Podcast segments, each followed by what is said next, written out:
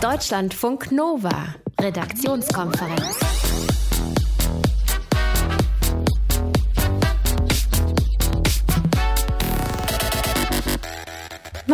Ich versuche mir das schon den ganzen Tag vorzustellen. Irgendjemand stellt mich morgens um sechs hier ins Studio und dann darf ich reden, ohne Pause, bis 14 Uhr. ja, ja, genau. Also ihr würdet dann wahrscheinlich durchdrehen und ich auch. Und deshalb mache ich das auch nicht. Es gibt aber Menschen, die können acht Stunden lang ohne Pause reden. So wie eine demokratische Politikerin in den USA. Ist das jetzt was Besonderes, dass die das kann? Acht Stunden nonstop reden. Die Antwort lautet Jein. Und die Begründung dazu, die gibt's gleich. Immer an meiner Seite schon die ganze Woche ist meine Lieblingsquasselstrippe Pascal Fischer. Hallo, ich mache jetzt gleich weiter. Die ja. nächsten acht Stunden. So, ja. tschüss. Hm. Ja. ja, aber nicht so staccato-mäßig. Kannst du ein bisschen freundlicher. Stimmt, so. äh, ich muss die Stimmbänder ja schonen, ja. nehme ich an. Du ja. kannst sie trainieren auf mhm. jeden Fall. Wir sind schon mal gut im Training. Mein Name ist Sonja Meschkat. Schönen guten Abend. Deutschlandfunk Nova. Als wenn die letzten Tage nicht schon anstrengend genug gewesen wären für die Spitzenpolitiker der Union und der SPD. Ein richtig großer Klops liegt eigentlich noch vor ihr. Andrea Nahles soll ja die neue Chefin der SPD werden, das wissen wir seit gestern. Das heißt, es ist auch ihr Job, für die, nicht für die, aber die Mitglieder davon zu überzeugen, für die große Koalition zu stimmen. Und naja, Überzeugen kann sie, das hat sie nämlich gelernt in den vergangenen Jahren. Ich mach mir die Welt wieder, wieder, wie sie mir gefällt. Wenn ich dann irgendwelche professoralen Sesselfurzer höre, die von der Rente mit 70 reden, dann werde ich stinksauer. Weil sie nämlich gedacht haben, sie brauchen uns nicht mehr. Aber die SPD wird gebraucht. Bechi, sage ich dazu nur.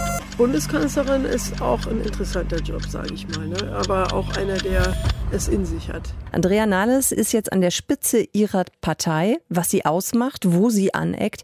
Nadine Lindner, unsere Korrespondentin in Berlin, kann uns mehr dazu sagen. Nadine, Andrea Nahles ist jetzt 47 Jahre alt und hat gestern Martin Schulz gedankt, dass er den Generationenwechsel so freundschaftlich gestaltet und dass sie das selber eben auch schon anders erlebt hat. Lief das wirklich freundlich ab oder hat das vielleicht schon viel früher angefangen? Ich denke, ein Knackpunkt wird dieser, wird spätestens dieser Sonderparteitag in Bonn gewesen sein.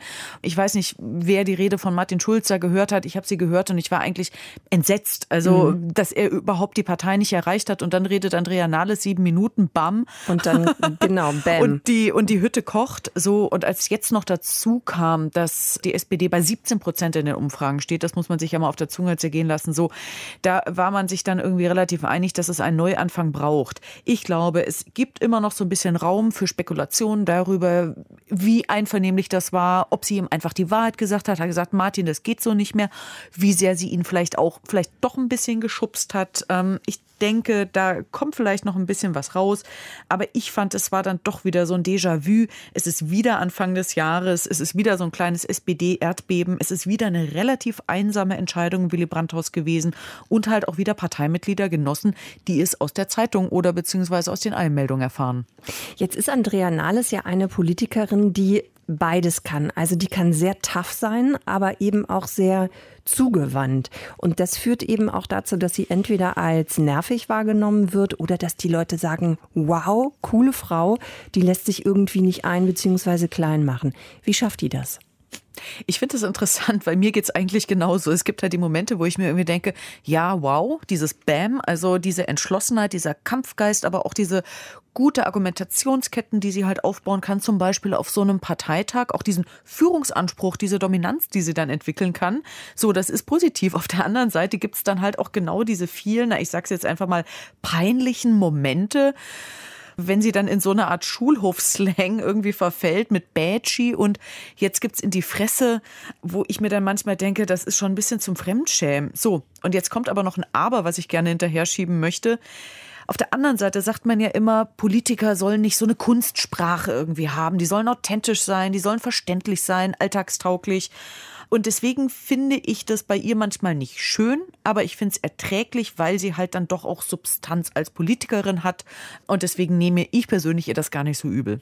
Jetzt kommt Andrea Nahles ja mit ihrer eigenen Juso-Geschichte aus dem linken Flügel der SPD. Es gibt ja so drei Flügel. Also die Linken, dann gibt es den Seeheimer Kreis, das ist eher so der konservative Teil.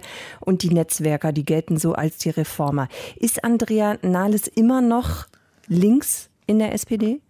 Ja, das Interessante ist halt eigentlich, Anfang Januar hat sie dann mitgeteilt, dass sie ihre Mitgliedschaft in der parlamentarischen Linken, also das heißt dieser Kreis der Bundestagsabgeordneten, da lässt sie ihre Mitgliedschaft ruhen, weil sie ja auch Fraktionsvorsitzende jetzt ist schon seit einer Weile und sie sagt, naja, sie will Fraktionsvorsitzende für alle Flügel sein. Und ich habe manchmal das Gefühl, das haben ja einige auf dem linken Flügel dann doch so ein bisschen verübelt, dass sie sich da quasi davon stiehlt.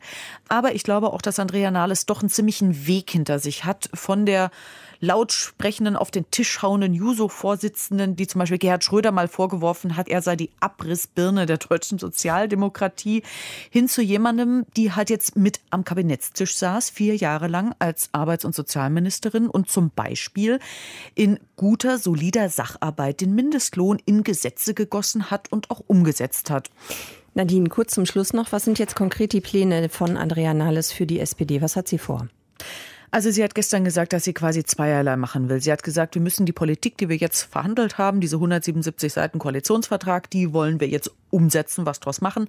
Auf der anderen Seite auch die Erneuerung der Partei und da glaube ich, kriegt sie das ganz gut hin. Sie ist bodenständig. Sie scheint ein legendär gut gefülltes Telefonbuch zu haben, auch aus ihrer Zeit als Generalsekretärin aus den Juso-Zeiten, kennt wahnsinnig viele Leute bis quasi in die unteren Parteigliederungen rein. Und ich kann mir schon gut vorstellen, dass sie mit dieser bodenständigen, leutseligen Art auch mit den Ortsvereinsvorsitzenden da ganz gut umgehen kann.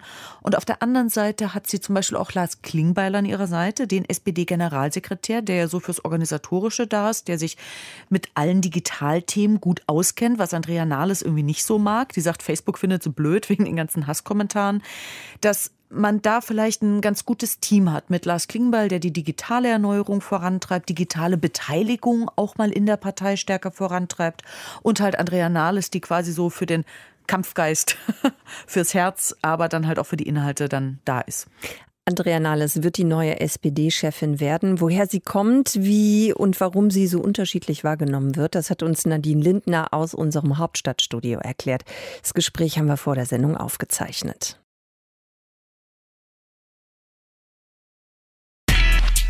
Deutschlandfunk Nova, Redaktionskonferenz. Ja, und äh, so langsam geht's dann auch los mit den Meldungen zu den Olympischen Winterspielen in Südkorea. Freitag, also morgen große Eröffnungsfeier. Aber es sind eben jetzt nicht Meldungen, wie man sie so vermuten kann. Es gibt äh, eher so Skurrilitäten, also so die kleinen Nebenschauplätze.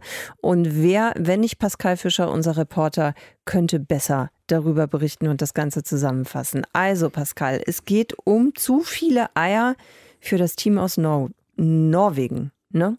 Ja, genau. Die norwegischen Köche wollten einfach mal vorsorgen und haben bei einem Lieferanten 1500 Eier bestellt. Ja, und plötzlich kamen, Zitat, Lastwagenladungen an. Statt 1500 Eiern sollten sie nämlich 15.000 Eier annehmen.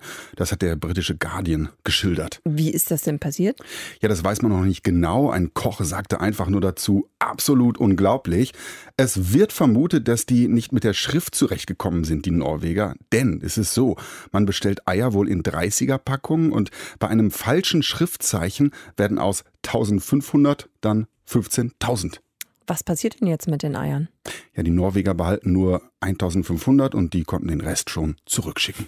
Wirklich? Die haben den Rest dann ja. zurückgeschickt? Okay, ja, ist ja Kulanter gut. Händler. Ja. Also Eier-Overkill bei dem norwegischen Olympiateam. Wie es aussieht äh, in Südkorea und was wir so von dieser Eröffnungsfeier erwarten können, das werden wir auch noch klären im Laufe dieser Sendung. Deutschlandfunk Nova. Redaktionskonferenz. Wir vom Radio, wir sind es ja gewöhnt zu reden, ne? Also auch mal gerne viel beziehungsweise länger zu reden. Bei zwei, drei oder vier Stunden Sendungen kommt ja auch schon ein bisschen was zusammen. Ey, aber acht Stunden am Stück? Also sorry, da wäre ich raus.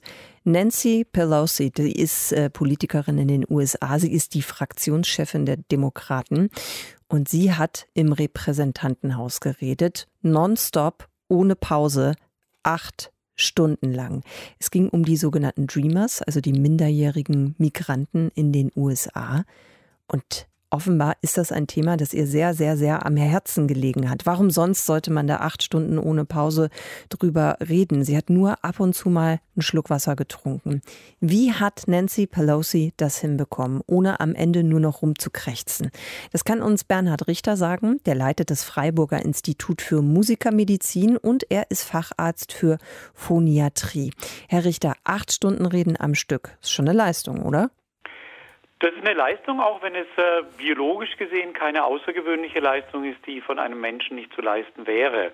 Äh, unser Kommunikationssystem, zu dem ja die Stimme ganz klar gehört, ist in der Lage, viele Stunden am Tag äh, problemlos zu funktionieren. Denken Sie nur eine kinderreiche Familie, wo sowohl die Kinder als auch die Eltern ja stundenlang am Tag durcheinander reden, zumindest wenn sie nicht die ganze Zeit nur Fernseh schauen oder am Computer hängen. Denken Sie bitte an äh, Lehrkräfte, die am Tag ja auch sechs bis acht Stunden Schulunterricht geben, ohne im Normalfall heiser zu werden, auch wenn es dort bei manchen Leuten Probleme gibt, aber das liegt dann eher am Trainingszustand. Diese Dame, die jetzt da so lange gesprochen hat, ist sicherlich eine außergewöhnliche Leistung, dass man im Stehen ohne Pause, nur mit ein paar Schluck Wasser, so sein System äh, letztendlich fordert. Aber das System ist dazu in der Lage, das Stimmsystem ist äh, dazu in der Lage, diese Leistung zu erbringen. Sie haben ja eben gerade schon eine Berufsgruppe angesprochen, die einfach sehr viel reden muss, Lehrer ja. zum Beispiel. Genau. Die werden ja durchaus zwischendrin mal heiser. Das liegt dann aber eher woran? Belasten die ihre Stimme falsch? Ich würde weniger das Problem jetzt bei den Lehrkräften selber, als äh, sie zu beschuldigen, dass sie was falsch machen, sondern die sind nicht gut genug trainiert. Mhm. Äh, man müsste die eigentlich besser ausbilden. Die Ausbildung fängt ja eigentlich von körperlichen Fähigkeiten, das ist wie mit dem Laufen. Wir können ja auch jeden Tag äh, viele, viele Kilometer laufen und tun das aber zu wenig. Das heißt, wir sitzen am Schreibtisch oder wir fahren mit der U-Bahn oder wir fahren mit dem Auto. Aber eigentlich sind wir in der Lage, jeden Tag 12 bis 20 Kilometer ohne Probleme zu laufen und ohne, dass wir dabei, also jetzt nicht rennen die ganze Zeit, aber unseren Körper über diese Strecken zu bewegen. Und ähnlich ist es auch mit der Stimme. Wenn jetzt ein Lehrer, der sehr didaktisch gut geschult ist und auch inhaltlich gut geschult ist, aber in seiner Ausbildung wenig Stimmtraining hatte, plötzlich diese Stimme im Schulunterricht dann als junger Lehrer abrufen muss, dann kommt es häufiger zu Problemen. Das ist richtig. Das ist also eine Trainingssache, sagen die. Wie, aber wie trainiert man das? Also diese mhm. Politikerin jetzt zum Beispiel, die Demokratin aus den USA, ja. ich denke mal, die ist es ja so oder so gewohnt, sehr viel zu reden, einfach weil das richtig. ihr Job mit sich bringt. Also ähm, bedeutet, tut man das nicht durch außergewöhnliche Maßnahmen, ja? sondern durch gewöhnliche Maßnahmen. Das okay. heißt, indem man es einfach macht. Mhm. Ähm, so wie ich es gerade mit dem Laufen versucht habe, als Beispiel zu formulieren. Wer täglich mehrere Stunden spricht, was gar nicht so selten ist und eigentlich auch von unserer psychischen äh, Prädisposition wichtig ist. Das heißt, wir wollen uns ja mitteilen. Wir wollen ja auch unsere psychischen Befindlichkeiten anderen Menschen mitteilen. Und Twitter und Facebook gibt es ja noch nicht lange. Das heißt, wir haben das früher immer verbal gemacht. Äh, wir hatten auch bis vor etwa 100 Jahren keinerlei Möglichkeiten, elektronisch die Stimme zu verstärken, sondern das ging eigentlich alles immer unverstärkt. Und insofern ist die Stimme als, als Organ absolut in der Lage, so eine Leistung zu erbringen. Ich weiß, dass Sie auch mal eine Studie gemacht haben, und zwar äh, mit Lehramtsanwärtern. Richtig, ja. Sie haben deren Stimmen untersucht. Was ist denn dabei rausgekommen? Dabei ist rausgekommen, dass diese Stimmen sehr gut trainierbar sind. Das war eben das auch das Spannende. Wir haben diese Lehramtsanwärter äh, auch einem Stimmtraining unterzogen. Wir haben also zwei Untersuchungsgruppen gemacht. Die eine haben das Training bekommen, die andere haben das äh, Training nicht bekommen. Das waren über 300 Teilnehmerinnen und Teilnehmer. Und wir konnten sehr schön zeigen, dass die stimmliche Leistungsfähigkeit, aber auch die stimmliche Belastungsfähigkeit durch ein geeignetes Stimmtraining, was gar nicht so aufwendig war, das waren insgesamt äh, zehn Doppelstunden gewesen über so ein Schulhalbjahr verteilt, dass das dadurch deutlich steigerbar war. Also das heißt, man kann die Leistungs- und Belastungsfähigkeit dadurch steigern. Und aber auch Nebenfaktoren, an die man vielleicht sonst gar nicht denkt, spielten eine ganz wichtige Rolle. Diejenigen Referendarinnen und Referendare, die im Chor gesungen haben, hatten eine wesentlich leistungsfähigere Stimme und belastungsfähigere Stimme, als die, die es nicht getan haben. Okay, Herr Richter, halten wir fest, unsere Stimme ist eigentlich viel belastungsfähiger, als wir vielleicht denken. Wann waren Sie, genau. zum, wann waren Sie zum letzten Mal heiser? Ähm, ich werde relativ selten heiser, da das ja mein Beruf ist, dass ich andere Menschen davon möglichst heile. Und ich auch eine professionelle Gesangsausbildung schon seit der Kindheit, ich komme aus dem Chor und habe dann Gesang studiert habe. Aber klar, ähm, auch bei mir ist es so, wenn ich äh, ganz viele Vorlesungen hintereinander halten muss und vielleicht auch nicht so gut äh, gerade äh, mit der Stimme unterwegs bin, dann merke ich das auch, ja. Acht Stunden am Stück reden, so wie das eine demokratische Politikerin in den USA gemacht hat, ist eigentlich okay für die Stimme als Organ. Die packt das schon, sagt Bernhard Richter. Der ist Facharzt für Phoniatrie. Und äh, das Gespräch haben wir vor der Sendung geführt. Deutschlandfunk Nova. Redaktionskonferenz. Ah, ich muss kurz nochmal überlegen, was war dabei? Genau, ein, ein Panda war dabei, ein äh, Poseidon, also so ein Meeresgott, ne? Eine dicke Hummel, ist glaube ich der Klassiker. Lappenclown, auch ein Klassiker. Und ansonsten so ganz, ganz viele Fantasiekostüme es ist ja Karneval, ne? Oder Fasching oder Fasnacht. Sucht euch aus, was am besten passt für euch. Und wir haben ja auch schon darüber berichtet, hier in Deutschlandfunk Nova, neben den vielen harmlosen Kostümen gibt es eben auch welche, die sind diskriminierend oder rassistisch. Ihr habt schon viel darüber diskutiert auf unserer Facebook-Seite und wir würden jetzt gerne mal die Frage klären, was ist ein rassistisches Kostüm und was nicht? Kann man das überhaupt so ganz eindeutig und klar voneinander alles abgrenzen?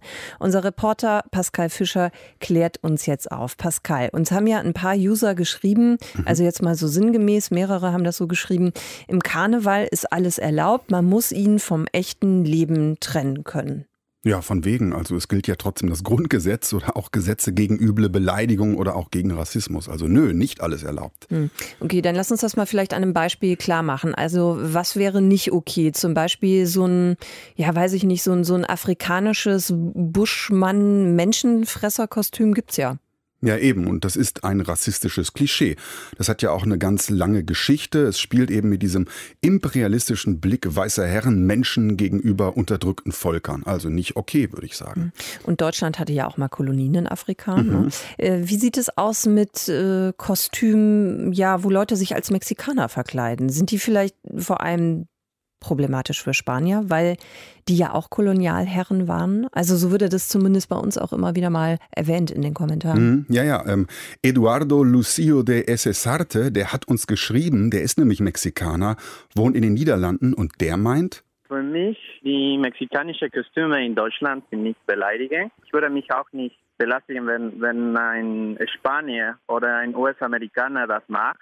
Naja, äh, sagt er, das ist natürlich kein Freibrief. Er, ein Einzelner, sieht das so. Auch da gilt natürlich wieder, ich würde eher von ein bisschen für ein bisschen Vorsichtigkeit plädieren. Also im Endeffekt muss man auch immer mal bei den einen oder nicht bei allen, aber eben bei einigen Kostümen so das große Ganze sehen. Ne? Mhm. Also mhm. jetzt eben zum Beispiel Kolonialismus äh, und Geschichte und so weiter. Ja, total. Ähm, Eduardo selbst erinnert an äh, dieses Flüchtlingskostüm aus dem Zweiten Weltkrieg, das es auf Amazon gab. Diese Kostüm ist kontroversiell, weil wir befinden uns in einer Zeit, wenn man hat die Flüchtlingskrise, aber wenn man draußen von dieser Zeit ist, dann wäre diese Kostüm nicht unbedingt beleidigend, zum Beispiel vor fünf Jahren. Ich würde sagen, jetzt hat das aber dann doch schon was Hämisches. Ich würde es lassen. Äh, es ist aber nicht an sich unmoralisch, dieses Kostüm. Schließlich brauchen ja auch Theater das das ganze Jahr. Also immer so ein bisschen an das Drumherum denken. Ja gut, Theater wäre jetzt natürlich auch einfach nochmal ein ganz anderer Ort, ein ganz anderer Zusammenhang. Mhm. Also ich meine, dann könnten aber viele Kostüme fragwürdig werden, ne? Eigentlich ja. Ähm, nehmen wir mal sowas wie diesen Reischinesen. Äh, das sagt ja im Grunde, da gibt's so diese unterentwickelten Bauernvölker. Das ist nicht okay. Eigentlich sind auch Indianer nicht okay. Das ist ja im Grunde Red-Facing, analog zum Black-Facing bei Kostümen, die einen Schwarzen darstellen wollen. Oder auch eine Hexe verweist eigentlich auf die Verbrennung von so weisen Kräuterfrauen durch die Kirchen. Das ist eine verblasste historische Erfahrung. Müsste aber eigentlich auch diskutiert werden, finde ich. Mein Vorschlag wäre, weil das alles so komplex ist, Leute, inszeniert doch mal so eine Art Statuswechsel. Also ein Indianer, der aber viele Cowboyhüte als Trophäen hat, also der eigentlich der Gewinner ist. Oder eine Hexe, die die Folterzange gegen ihre Peiniger wendet. Ja, also Leute, seid einfach mal kreativ, macht kleine, keine Klischees. Ein User hat auf Facebook noch geschrieben, ich bin kein Rassist, also ist mein Afrika-Kostüm nicht rassistisch. Ja, schön. Ne? Ähm, Rassismus ist eben nicht nur gewollter Rassismus, man kann ja auch unbewusst Klischees reproduzieren und Menschen verletzen. Ähm, damit könnte man sich ja sonst vor jedem Gericht bei allem rausreden. Ich bin ja tolerant, hm, deshalb ist mein hakennasiges Judenkostüm überhaupt nicht antisemitisch. Von wegen, ja. Hm. Jetzt gibt's auch ein paar, die sagen, das ist alles total übertrieben, so eine Empfindlichkeit, es reicht jetzt langsam mal. Das stimmt natürlich, man kann eine Beleidigung nicht nur daran festmachen, dass sich jetzt jemand beleidigt fühlt. Das ist ja auch ähnlich zum Beispiel beim Gotteslästerungsparagraphen. Da hat man Kriterien erarbeitet, Sonst hätten wir ja bei jeder Anzeige von einem beleidigten Christen oder Muslim sofort ein Strafurteil. Also das kann es nicht sein. Gut, also halten wir mal fest, es gibt einfach viele Grauzonen. Äh, was für einen Rat gibst du jetzt am Ende? Du hast jetzt den ganzen Tag damit beschäftigt. Was sagst du? Ich würde so ein bisschen sagen, macht, was ihr wollt, Leute, aber verletzt einfach nicht willentlich. Ne? Geht erstmal in euch. Übt euch in Mitgefühl. Ansonsten wir reden ja immer nur über Kostümklischees. Ich kann die ja eben auch brechen, ja. Ich kann als Chinese gehen, aber eben inklusive so einer Ermächtigung. Ich könnte mir ja eine Freiheitsstatue unter den Arm äh, klemmen oder so als Taikonaut gehen, als Held aus China, als äh, Hipster aus Asien. Also nicht immer nur so diesen Reiskocher äh, abfeiern, sondern was Cooles. Also quasi damit sagen, die weltpolitischen Machtverhältnisse drehen sich bald. Wäre eine Aussage. Ja, genau, wäre eine Aussage. Und im Endeffekt, also das heißt, äh, mit dem Kostüm und diesen Klischees ist es wichtig, wie man damit umgeht. Ja, ich würde ja auch sagen, wie wäre es, ähm, du gehst zum Beispiel als devote Asiatin aber jedes Gespräch, das du dann führt, machst du so super gelehrt und dominant und brichst dann so gerade dieses Klischee und typierst so diese Leute, die denken, hör, die dumme Asiatin. Ja, ähm, und ich finde halt, man will doch ins Gespräch kommen mit so einem Kostüm. Äh, ich kann doch als Mexikaner verkleidet sein und den echten Mexikaner, der mir dann begegnet, zum Bierchen einladen und mit ihm über diese Klischees so ein bisschen rumblödeln, über diese Klischees über Mexikaner und Deutsche. Das geht doch auch. Klischees und Rassismus im Karneval. Einige Einschätzungen von unserem Reporter Pascal Fischer. Deutschlandfunk Nova. Redaktionskonferenz. Die Heimat hatte bis gestern selbst keine Heimat. Also politisch gesehen. Ne?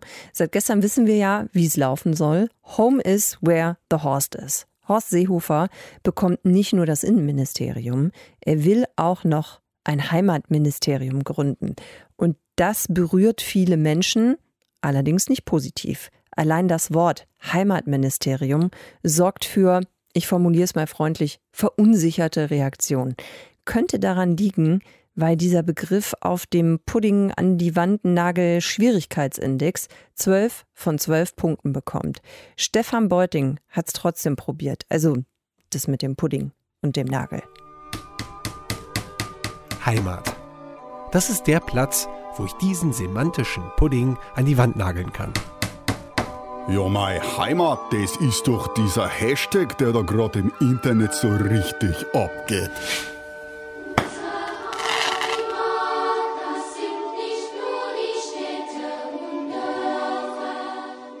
Ja, und das Gras auf der Wiese und die Fische im Fluss und hast du nicht gesehen.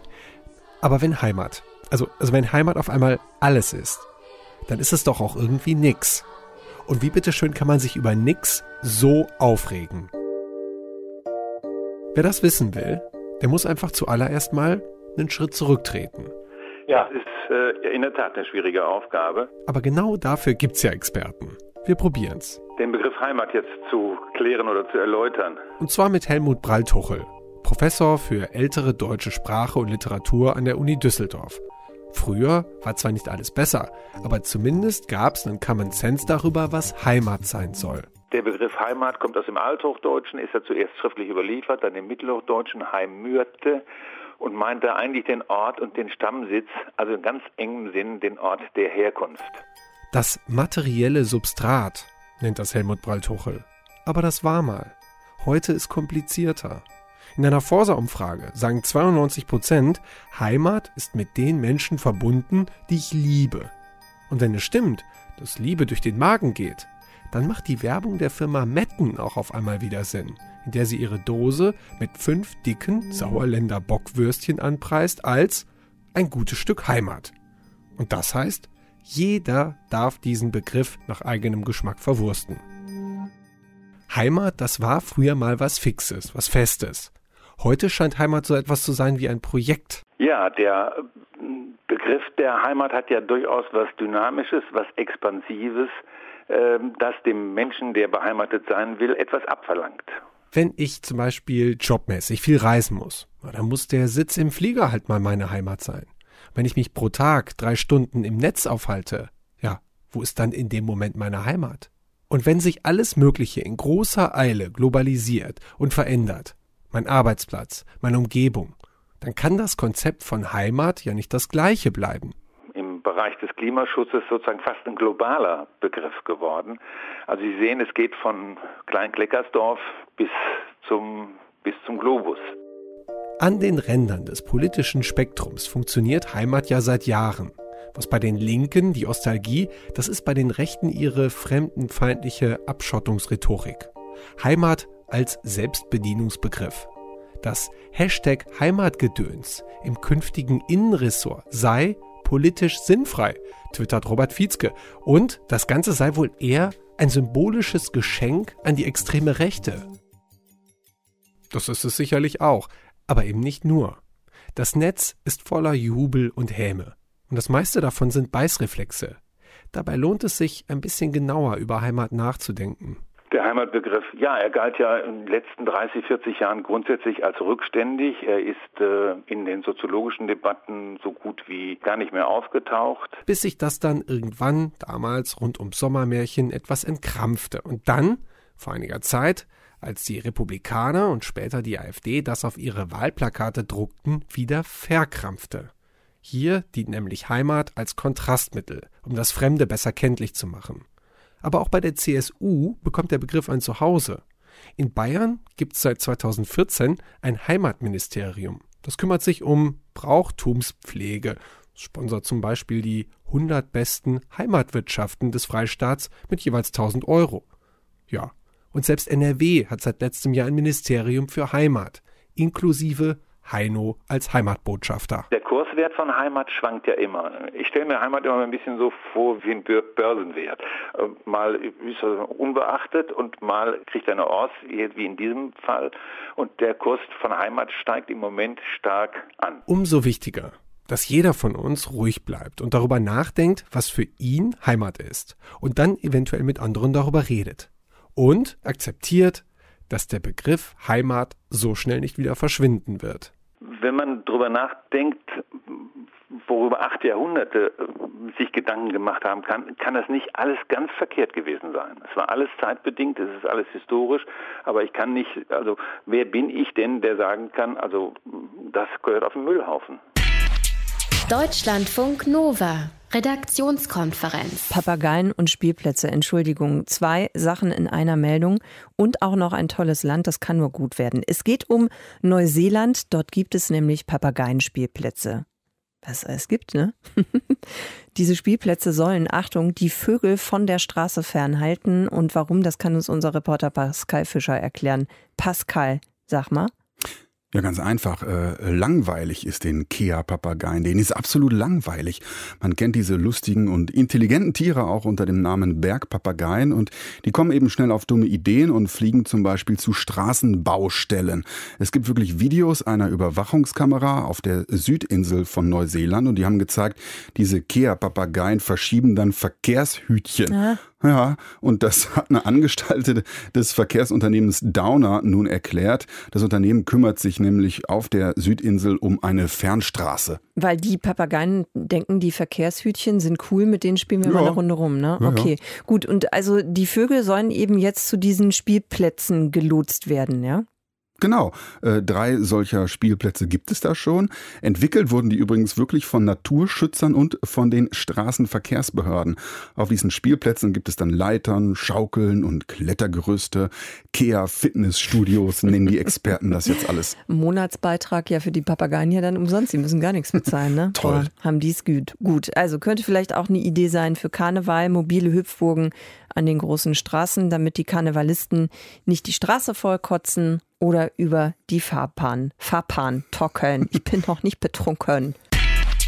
Deutschlandfunk Nova, Redaktionskonferenz. Thomas Ruscher. Der ist da, weil Thomas kennt sich bestens aus, sofern es bei uns hier irgendwie um äh, Computerspiele zum Beispiel geht. Und was wirklich toll ist, Thomas, muss man sagen, es ist eine wirklich coole Nachricht. Also Computerspieler, Spielerinnen ähm, werden äh, besonders aufmerksam, denn die große Politik hat jetzt etwas geschrieben und zwar zu E-Sports. Der hat es in den Koalitionsvertrag geschafft, ne? Ja, genau. Das ist schon ziemlich irre. Also genauer gesagt, das ist eine Arbeitsgruppe, die heißt Digitales. Ne? Genau, die, die Arbeitsgruppe Digitales mit mehreren Mitgliedern, die haben jetzt äh, in den Vertrag festgeschrieben, so, E-Sport-Förderung und äh, Computerspielförderung. Okay, dann lass uns doch jetzt noch mal genauer drauf gucken, was das bedeutet. Also was, was heißt das? Also ja, für den normalen Spieler ändert das im ersten Moment so gar nichts. Also er kann natürlich wie gehabt sein FIFA, sein League of Legends oder sein Counter-Strike weiterspielen. Aber die große Koalition, die sagt, E-Sport soll als richtiger Sport anerkannt werden, also auch juristisch auf eine Stufe mit klassischen Sportarten wie Fußball, Schach oder Hockey und so weiter gestellt werden.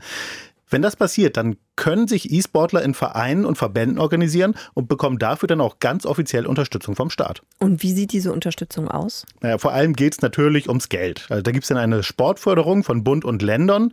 Also im vergangenen Jahr hat der Bund zum Beispiel 300 Millionen Euro für die Sportförderung ausgegeben.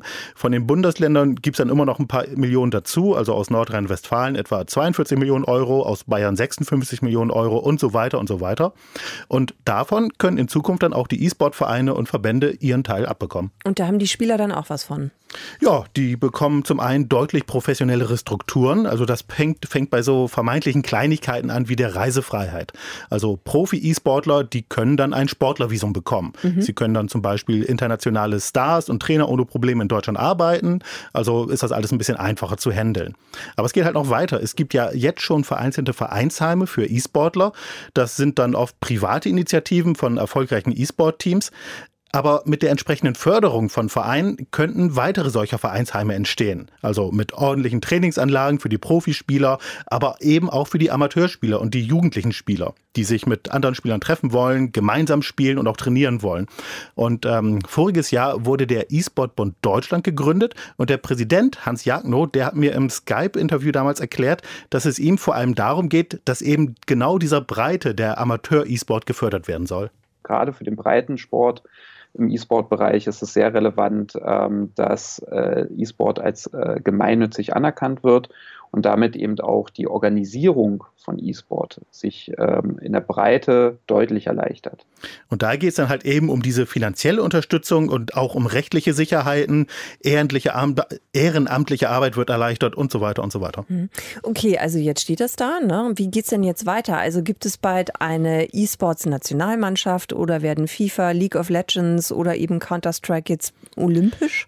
Ja, so einfach ist es dann doch nicht. Da hat das Olympische Komitee noch ein Wörtchen mitzureden. Aber der E-Sport-Bund Deutschland der spricht jetzt schon mit dem Deutschen Olympischen Sportbund.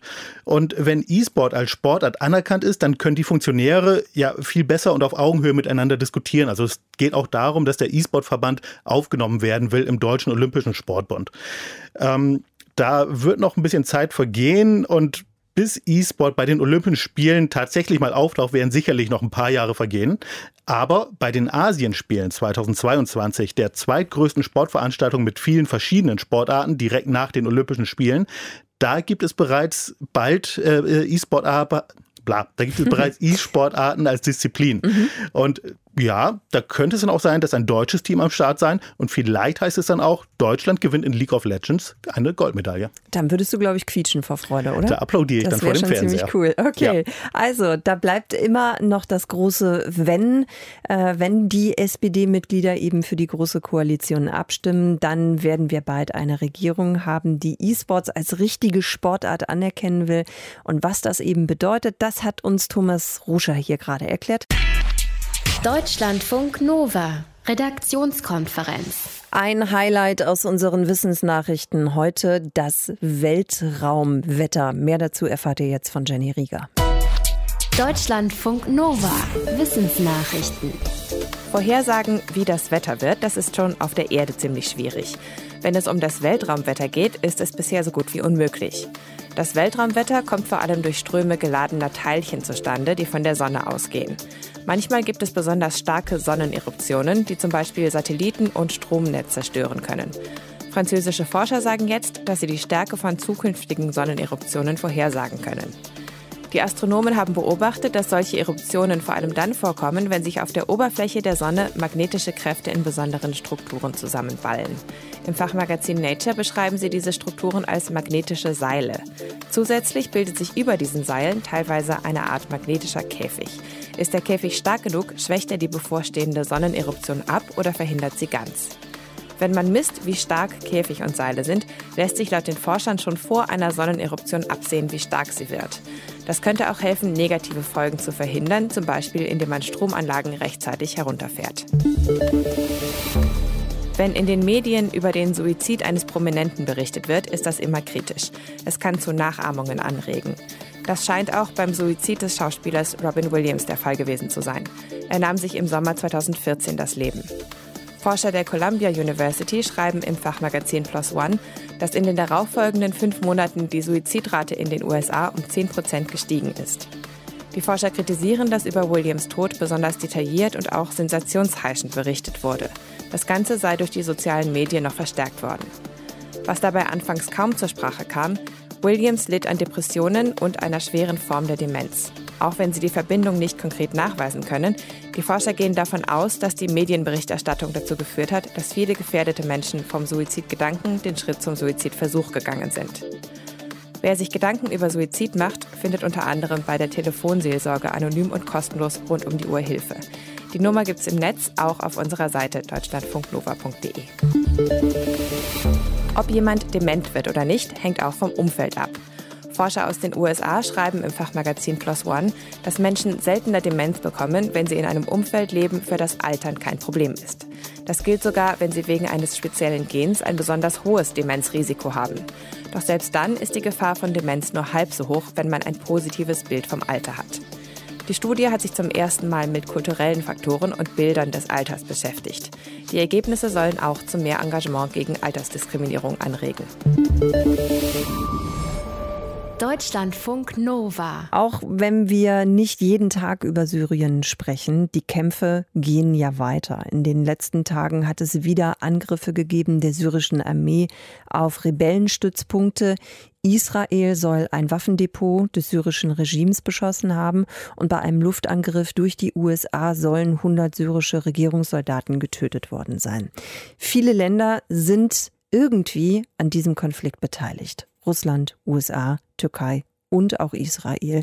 Und dazu kommen eben noch die ganzen Rebellen und Milizengruppen, die mitkämpfen. Es ist schwierig zu verstehen und schwierig, das zu überblicken. Wir wollen es trotzdem mal versuchen, und zwar mit unserem Korrespondenten für die Region, Carsten Kühntrop in Kairo. Carsten, also, es ist kompliziert, das ist klar. Trotzdem, erklär uns das mal möglichst einfach. Wer kämpft aktuell in Syrien gegen wen? Also, Assad kämpft um sein Überleben und für seine Diktatur. Der Iran und Russland kämpfen für Assad. Die Türken kämpfen in Syrien gegen die Kurden. Die USA kämpfen in Syrien gegen den IS. Die nationale syrische Opposition mittlerweile nur noch sehr schwach auf der Brust, politisch und militärisch ohnehin. Die nationale Opposition kämpft für ein Syrien ohne Assad. Und dann haben wir das große Heer der Dschihadisten, aller Couleur, die kämpfen gegen alle anderen und für eine Art Gottesstaat. Warum schießt denn scheinbar einen Tag Russland, dann die USA, dann die Türkei äh, Raketen auf Syrien? Dieser Konflikt in Syrien oder man muss sagen, diese Konflikte in Syrien, die sind natürlich nicht synchronisiert. Es gibt keine Choreografie, wo äh, bestimmte Akteure abgestimmt handeln würden, äh, sondern jeder Akteur tut militärisch äh, das, was er für nötig hält, dann, wann er es für nötig hält. Also das ist mehr oder weniger Zufall, dass wir den Eindruck haben, das läuft an so einem Wechsel ab, ja?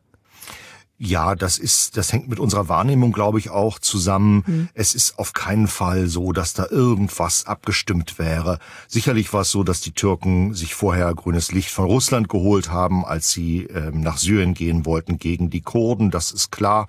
Ähm, dann der Konflikt letzte Nacht, wo die Amerikaner pro-Assad-Kräfte ange Angriffen haben, die auf ein kurdisches Hauptquartier vorgerückt sind. Auch das natürlich nicht abgestimmt. Wie viel hat denn dieser Krieg überhaupt noch zu tun mit dem sogenannten Islamischen Staat? Oder geht es mehr um den Konflikt der Milizen in Syrien, zum Beispiel mit der Türkei? Der IS ist militärisch weitgehend besiegt. Es geht jetzt vor allem darum, erstens, dass Assad alle seine Gegner schlagen will und dass er die Kontrolle über ganz Syrien zurückerlangen will. Und zwar Meiner Meinung nach ganz eindeutig will er das mit militärischen Mitteln machen, nicht im Rahmen einer Friedenslösung. Und zweitens gibt es auch viel Konfliktpotenzial derzeit durch die Türkei. Sie ist in der Region Afrin, Einmarsch in die Region Afrin einmarschiert und der türkische Präsident hat ja angekündigt, dass er das ausweiten möchte, diesen Einsatz, dass er viel weiter noch nach Osten gehen will, bis zur irakischen Grenze, um da vielleicht so etwas wie eine Sicherheitszone auf syrischem Gebiet zu schaffen, etwa 30 Kilometer tief, ähm, weil aus seiner Sicht die syrischen Kurden, vor allem die JPG, nichts anderes als die PKK sind. Das ist aus seiner Sicht sind das alles Terroristen. Also das sind aus meiner Sicht die beiden Bereiche sozusagen, sagen, die auch in der nächsten Zeit noch für viel Konfliktstoff äh, sorgen werden. Jetzt kommt ja auch noch Israel dazu. Also auch die äh, schießen ins Nachbarland Syrien. Warum eigentlich Israel jetzt auch noch in diesem Konflikt? Im Bürgerkrieg, im syrischen Bürgerkrieg hat Israel keine eigenen Interessen. Den Israelis ist es beispielsweise völlig wurscht, ob Assad an der Macht bleibt oder nicht. Das Interesse der Israelis ist zum einen, dass sie Dschihadisten von der eigenen Grenze fernhalten wollen und mindestens genauso wichtig, dass sie äh, die Hisbollah klein halten, dass sie verhindern, dass die Hisbollah aus dem Iran Waffen erhält, die ihnen militärisch, die der Hisbollah militärisch einen Vorteil über Israel verschaffen würden. Deshalb haben die Israel während der vergangenen Jahre mehr als 100 Mal Ziele der Hisbollah in Syrien angegriffen. Aber wie gesagt, nicht mit dem Ziel, irgendwie den Bürgerkrieg zu entscheiden. Viele Länder sind beteiligt bei den Angriffen auf Syrien. Wer aktuell gegen wen kämpft? Ein Überblick von unserem Korrespondenten für die Region, Carsten Kühntop. Deutschlandfunk Nova. Redaktionskonferenz. Und allein dafür muss man dieses Internet schon wieder lieben. Vielleicht habt ihr das auch gesehen, dieses schöne Selfie. Man sieht äh, ja wichtige Köpfe aus der SPD-Spitze dort zusammen. Andrea Nahles, Manuela Schwesig, äh, Olaf Scholz, Martin Schulz, die lächeln da so richtig schön in die Kamera nach den langen anstrengenden Koalitionsverhandlungen. Und es ist einfach mega, was alles passiert mit diesem Bild. Allein eben habe ich noch einen Tweet gesehen, da so lächeln.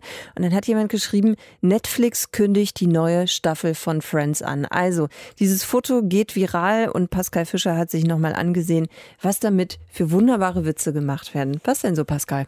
Ja, eigentlich stand ja unter dem Selfie was ganz Normales, ne? Müde, aber zufrieden, der Vertrag steht endlich. Aber die sahen halt so provinziell aus, da twitterte dann User Philipp Jessen, das gesamte Management vom Outlet Metzingen wünscht Ihnen bereits jetzt frohe Weihnachten. Und das ist kein Einzelfall, muss man sagen. Ne? Das ist kein Einzelfall, Sonja. Nein, äh, das wurde richtig zum Trend. Zum Beispiel mit Scheiß drauf, GroKo ist nur einmal im Jahr, hat Sophie Passmann getwittert. Und Jessica Wagener, die hat dann alles verulgt. Äh, eben auch die Personaldiskussion um Sigmar Gabriel, ähm, der nach seinem Außenministerjob ja jetzt eher leer ausgegangen ist.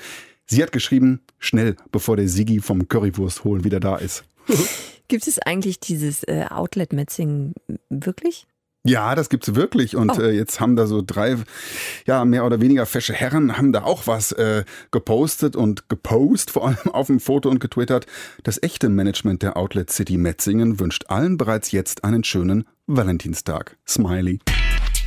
Deutschlandfunk Nova. Redaktionskonferenz. Bitte nicht irritieren lassen. Es geht nicht ums Essen. Da bleibt dann schon erstmal so ein bisschen ähm, ja, die Spucke im Hals stecken. Also es war großartig einfach. Das ist Erik Frenzel und er ist wirklich stolz wie Bolle. Olympiasieger 2014 und mehrfacher Weltmeister in der nordischen Kombination. Er darf nämlich bei den Olympischen Winterspielen in Südkorea, die ja morgen beginnen, für das deutsche Team die Fahne halten. Offiziell eröffnet also das Ganze erst morgen, aber schon heute mussten äh, zwei Disziplinen ran. Unsere Sportreporterin in Pyeongchang ist äh, Kerstin von Kalkreuth. Kerstin, also heute schon mal Athletinnen am Start beim Curling und beim Skispringen. Wie ist es da gelaufen für die deutschen Teams? Also beim Skispringen ganz fantastisch. Andreas Wellinger, der hat die Qualifikation gewonnen und gilt damit jetzt als einer der Top-Favoriten auf den Olympiasieg. Am Samstag um 13.30 Uhr eurer Zeit geht's da los. Richard Freitag auf einem guten vierten Platz zeigt sich hier stark verbessert und könnte auch mitmachen im Kampf um die Medaillen. Und dann haben wir ja noch Markus Eisenbichler und Karl Geiger, die sind Sechster und Siebter geworden. Also ein ganz tolles Mannschaftsergebnis. Ja, Curling finde ich auch total spannend. Äh, die Koreaner haben heute verloren, leider. Da gab es äh, viele enttäuschte Gesichter in der Halle. Die Deutschen haben sich ja leider nicht qualifiziert, weder bei den Damen noch bei den Herren noch bei dem Mixed, das heute gespielt wurde. Das ist ganz neu, das gab es noch nie bei Olympischen Spielen. Ich habe gelesen jetzt, das Norovirus ist irgendwie auch da am Start in äh, Pyeongchang. Wie wirkt sich das auf, auf die Spiele? Also merkt man da jetzt schon was von? Nee, im Moment noch gar nicht. Äh, es soll 128 Erkrankte geben. Ich werde es nicht nachprüfen, äh, wenn ich ganz ehrlich sein darf. Das ist ja hochgradig ansteckend.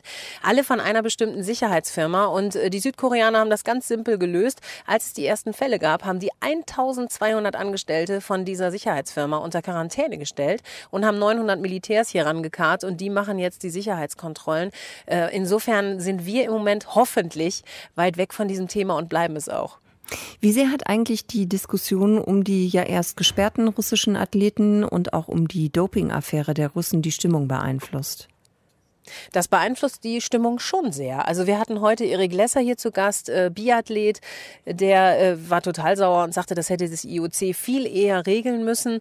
Morgen entscheidet ja erst der internationale Sportgerichtshof Kass, ob äh, 47 Athleten und Betreuer, äh, die gerne eingeladen werden, würden vom IOC eingeladen werden müssen. Man muss zum Hintergrund sagen, das IOC, das die Olympischen Spiele sind eine Veranstaltung des IOC. Das heißt, das IOC lädt ein und die laden normalerweise beispielsweise die nationalen Olympischen Komitees ein und die nominieren wiederum ihre Athleten. Das russische nationale äh, Olympische Komitee ist allerdings gesperrt wegen dieses flächendeckenden Dopings in Sochi vor vier Jahren bei den Winterspielen wegen dieser großen Manipulation.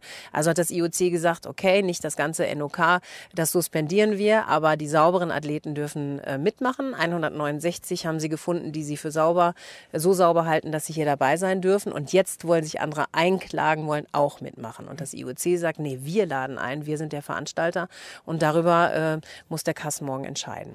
Es sind ja jetzt auch noch Athletinnen, Athleten aus Nordkorea dabei in diesem Jahr. Das ist natürlich äh, toll, ähm, aber ich habe mitbekommen, es gibt auch so einen kleinen Dämpfer, was die Geschenke für die Gäste angeht. Da ist irgendwas mit Handys und die dürfen die nicht mitnehmen. Ja.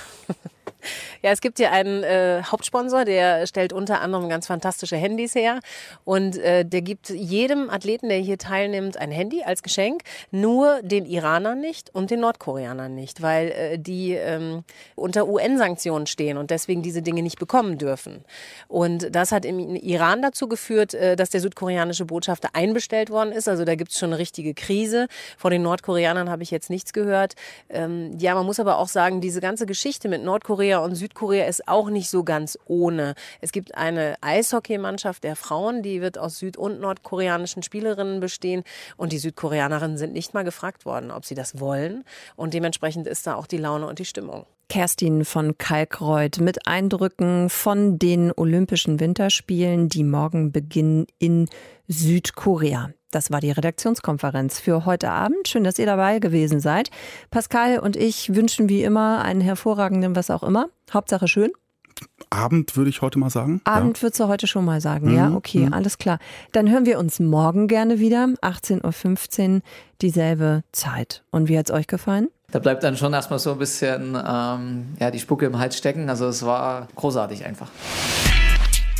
Deutschlandfunk Nova, Redaktionskonferenz. Montag bis Freitag ab 18.15 Uhr. Mehr auf deutschlandfunknova.de.